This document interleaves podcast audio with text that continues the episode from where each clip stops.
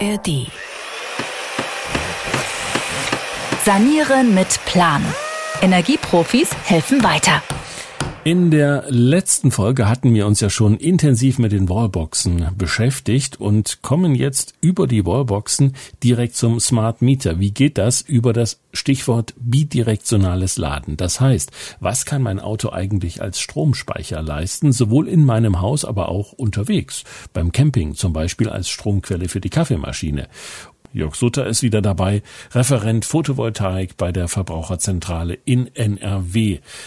Wie viel Zukunft steckt da drin? Also bidirektional, ich kann sowohl Strom einspeisen in mein Auto, der vom Dach kommt zum Beispiel, oder ich kann auch aus dem Auto wieder was verwenden, zum Beispiel eben im Haus. Wie weit ist das weg? Da ist er also ganz konkret für Verbraucherinnen und Verbraucher noch nicht weit. Und äh, da möchte ich auch das Interesse mal ein klein bisschen dämpfen. Ähm, was wir jetzt im Moment im Ausland schon sehen bei bidirektionalen Wallboxen, das ist, dass diese Boxen dann nicht 400 Euro kosten, sondern 4000 Euro kosten. Also das ist schon mal ein ganz großer Sprung. Wenn das jetzt technisch wirklich eingeführt wird, wenn man es mal direkt kaufen kann, das kommt vielleicht im Laufe der nächsten, des nächsten Jahres oder so. Ähm, aber dann wird es erstmal eine sehr, sehr teure Technik sein für Leute, die einfach technisch sagen, ich will sowas haben, ne, wo, wo das Geld keine Rolle spielt. Äh, groß Geld einsparen kann ich damit im ersten Moment mal nicht. Die Technik ist eigentlich soweit. Die Autohersteller, also viele Autohersteller machen im Moment Feldtests damit und probieren, dass das wirklich funktioniert und wollen vor allem sicherstellen, dass nachher auch jedes Fahrzeug, das bidirektional laden kann, mit jeder Wallbox arbeiten kann, die bidirektional ist.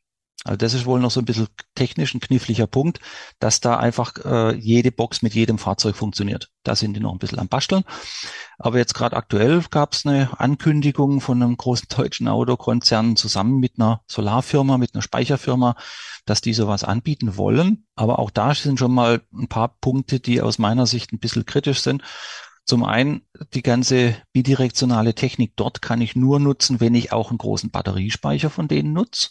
Also da muss ich gleich mal das ganz große Paket Solaranlage plus Batteriespeicher kaufen, sonst kriege ich auch die Wallbox gar nicht einzeln. Und dann gibt's noch ein paar Einschränkungen, so wie man es im Moment hört. Ähm, ist wohl auch beim Fahrzeug eine Einschränkung da.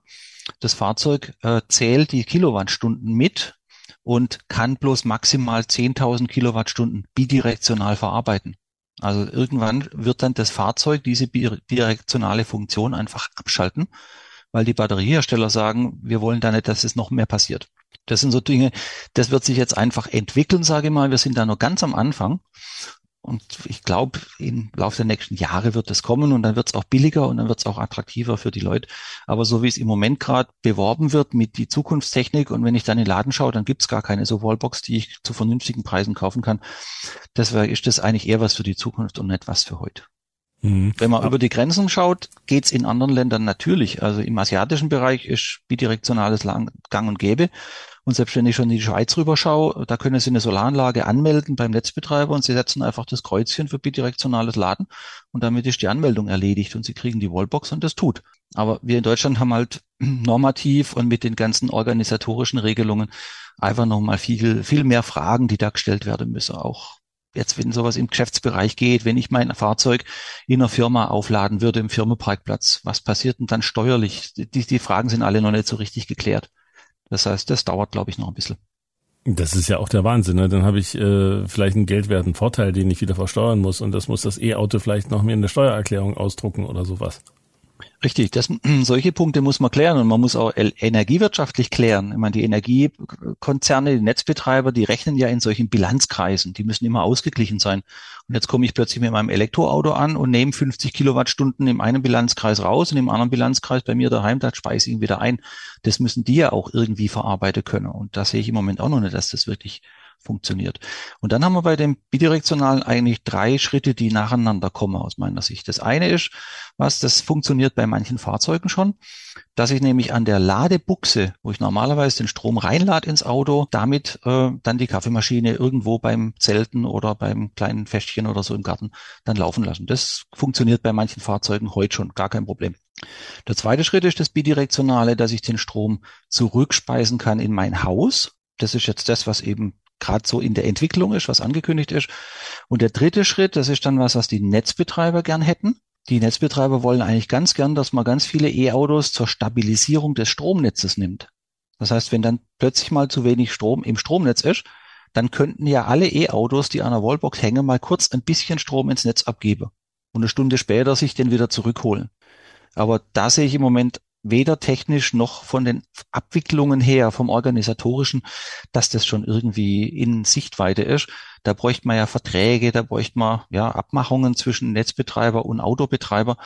Da gibt's im Moment noch nichts. Also das ist, glaube ich, der dritte Schritt, der ist noch am weitesten in der Zukunft. Ja, und das ist ja genau das, wovor viele Angst haben. Also die klauen mir den Strom, die schalten mich ab. Und da sind wir direkt beim Smart Meter, der das Ganze ja irgendwie steuern soll. Wir bekommen alle diese Smart Meter. In anderen Ländern gibt es das schon. Und wir tun uns wieder mal traditionsgemäß schwer. Dabei kennen wir ja alle auch diese Diskussion über das Stromverschenken ins Ausland. Das steckt nämlich auch mit dahinter. Das heißt, wenn zu viel Strom da ist, muss der irgendwo hin. Es ist halt günstiger, den zu verschenken, als irgendwelche Kraftwerke abzuschalten. Und in diesem Fall könnte man ja genau davon profitieren. Das heißt, ich habe einen Tarif, der so flexibel ist, dass ich dann Strom kaufe, wenn er günstig ist oder vielleicht bestenfalls gar nichts kostet. Ganz genau, das ist der Reiz. Und wir kriegen insgesamt ja, äh, das ist jetzt inzwischen staatlich verordnet, wir kriegen ab, ich glaube 2025 ist, also nächstes Jahr schon, kriegen wir variable Stromtarife. Da muss also jeder Stromversorger, der Haushalte versorgt, muss den Haushaltskunden prinzipiell mal ein Angebot machen für, eine, für einen zeitabhängigen Stromtarif. Und da kann das ganz schnell interessant werden, gerade wenn ich nicht zu den Standard, zu den Lastzeiten laden muss. Also wer jetzt einfach immer sagt, ich muss das E-Auto abends um 19 Uhr laden, da sind die Strompreise dann halt am höchsten. Das ist dann halt ungeschickt dafür. Wer aber sagt, ich kann das Auto ganz in Ruhe über Nacht laden, wo die Preise niedrig sind, oder mal mittags um 12, wo durch die bei, bei schönem Wetter durch hohe Sonnenstrahlung die Strompreise inzwischen auch zum Teil schon auf fast null runtergehen, ähm, der hat dann halt einen entsprechenden Vorteil. Aber das muss eben organisatorisch erst noch entwickelt werden. Eine Angst kann man mal nehmen. Auch bei den ganzen Ideen, die es da gibt mit dem Ausgleich vom Elektroautostrom ins Stromnetz und wieder zurück, kann immer der Autobesitzer sagen, wie viel Strom das sein soll. Und da reden auch die Netzbetreiber nicht drum, dass sie das E-Auto leer saugen, sondern es geht darum, dass die aus dem Speicher vielleicht fünf Prozent des Inhaltes rausnehmen für ihre Netznutzung und für Stabilisierung, aber nie mehr. Also es braucht keine Angst haben, dass er, wenn er sich zu so einem Vertrag hin, wenn er das macht, wenn er da äh, unterschreibt, dass er dann irgendwann mal an seinem Auto steht und das Auto ist leer weil der Netzbetreiber ihm das alles leer gesaugt hat. Das wird es auf jeden Fall nicht geben, sondern es geht um ganz, ganz kleine Strommengen, die aber natürlich bei vielen Autos, die an vielen Ladeboxen stehen, natürlich dann unterm Strich eine stabilisierende Funktion haben können. Also fürs Gesamtsystem funktioniert es, für den Einzelnen ist es dann kaum spürbar. Und diese Angst habe ich ja gerade angesprochen, dass man eben über diese Smart Meter abgeschaltet werden kann oder nur weniger Strom bekommt. Ist diese Angst unbegründet und schauen Sie als Verbraucherzentrale da auch genau drauf, dass eben das nicht passiert? Beides. Wir schauen drauf, wir schauen uns an, was da passiert. Wir haben das auch letztes Jahr schon kommentiert, dieser Paragraph 14a, der da jetzt neu zum 1. Januar in Kraft getreten ist. Ähm, ich will aber die Angst da auch sehr zerstreuen. Ähm, und zwar aus folgendem Grund. Es war früher immer die Diskussion, ob die Netzbetreiber hier zum Beispiel eine Wallbox von einem privaten E-Auto-Betreiber abschalten dürfen. Und klar, es regelt jetzt klar dieser Paragraph 14a, dass das nicht abgeschalten werden kann und darf. Ähm, Sie haben den ersten Punkt. Sie haben eine Mindestleistung, die Ihnen garantiert ist. Also selbst wenn der Netzbetreiber ein Netzproblem hat, darf er Ihre Wallbox nicht komplett abschalten, sondern es muss immer mindestens 4,2 kW da sein, um das Auto zu laden. Da kann jeder sicher sein, das steht im Gesetz drin. Der zweite Punkt ist, ich äh, muss mich bereit erklären, bei den entsprechenden Wallboxen diese, diese Drosselung zu akzeptieren, dass ich halt nicht mit voller Leistung laden kann, sondern nur mit reduzierter Leistung.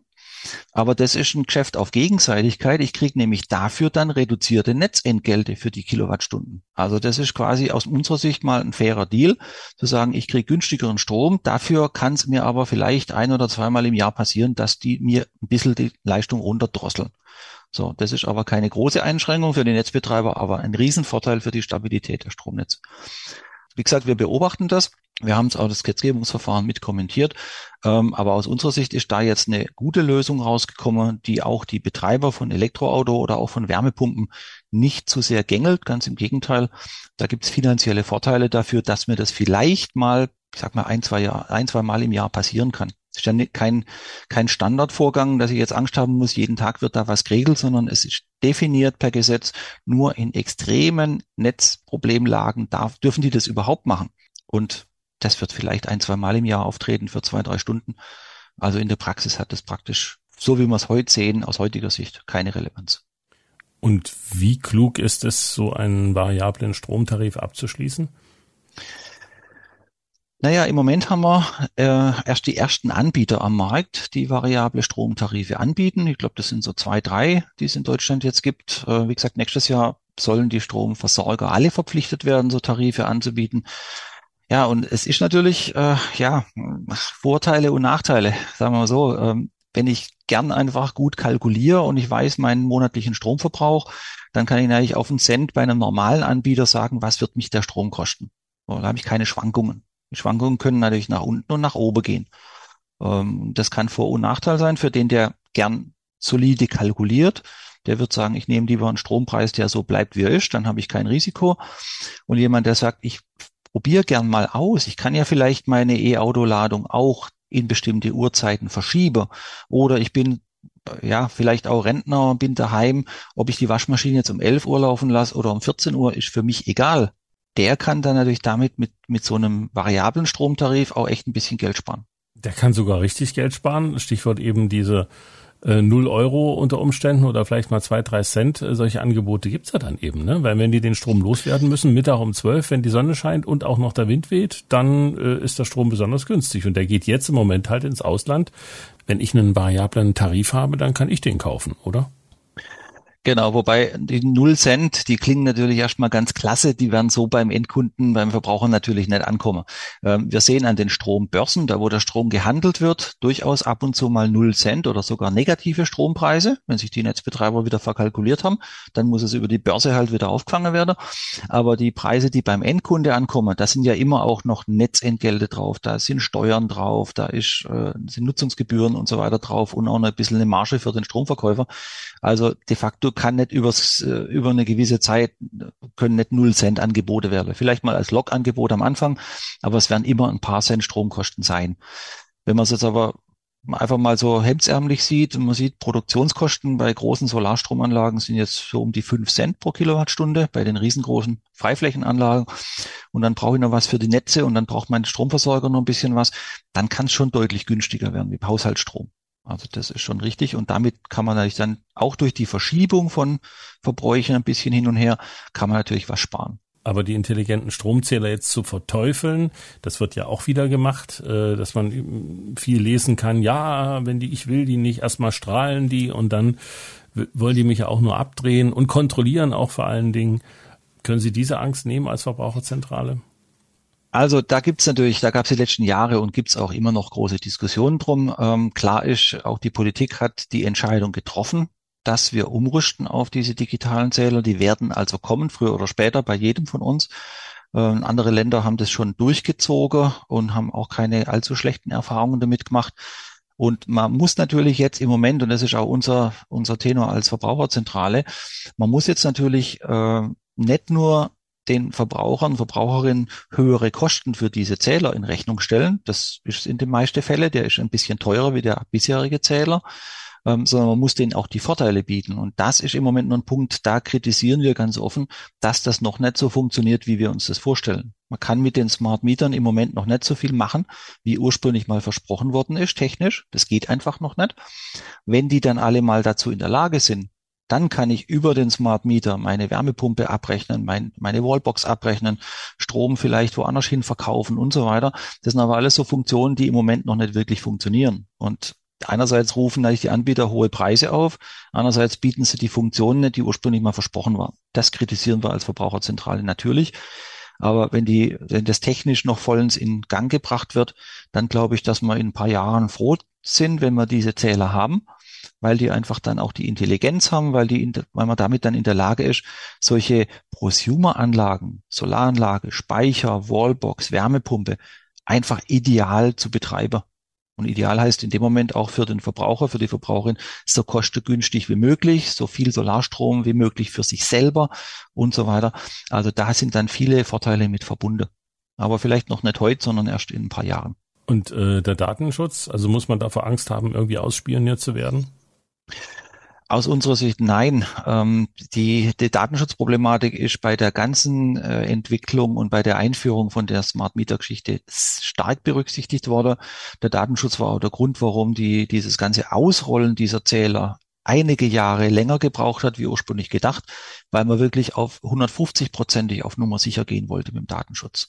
Also inzwischen, wenn Sie sich das anschauen, die, die Zähler, die ausgeliefert werden, die werden in versiegelte Boxen geliefert, dass da keiner vorher die Zählernummer rauslesen kann und irgendwie Rückschlüsse drauf ziehen kann und sonst was. Also ich glaube, da, da wird zwar manchmal ein bisschen Angst geschürt, aber ich glaube, die ist unberechtigt. Das klingt ganz danach, als hätten wir es mit dem Datenschutz mal wieder übertrieben, oder?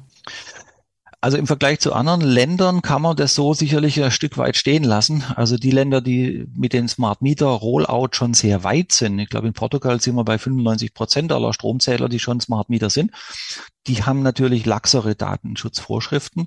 Da können die Smart Meter aber auch lange nicht so viel, wie sie bei uns nachher können sollen. Also das ist eigentlich so ein ja, hin oder her. Wenn man es komplexer will, dann dauert es einfach ein bisschen länger. Dafür kann man nachher mehr Funktionen mehr Features nutzen. Wenn man es einfacher und schlanker macht, dann hat man weniger Probleme und kriegt es natürlich schneller durch. Bei uns hat man sich für die komplizierte Variante entschieden. Und ja, deutsch und kompliziert heißt dann halt auch bürokratisch und langwieriger und schwieriger. Aber Sie als Verbraucherschützer sagen, was lange wert wird, dann aber auch gut, auch wenn das viele noch nicht einsehen wollen. Also ich denke ja, weil wir einfach mit den Smart Mietern viele Möglichkeiten kriegen, sei es die Kontrolle der eigenen Stromverbräuche überhaupt mal. Ne? Im Moment kriegen Sie eine Stromrechnung, da steht einmal im Jahr halt ein Kilowattstunde Betrag drauf. Wenn Sie mal in der Lage sind, an Ihrem PC viertelstündlich zu gucken, wo ist denn jetzt gerade ein Stromverbrauch in meiner Wohnung? Habe ich da jetzt gerade was eingeschalten, was einen Haufen Strom frisst? Äh, sowas wäre allein schon mal ein riesengroßer Fortschritt.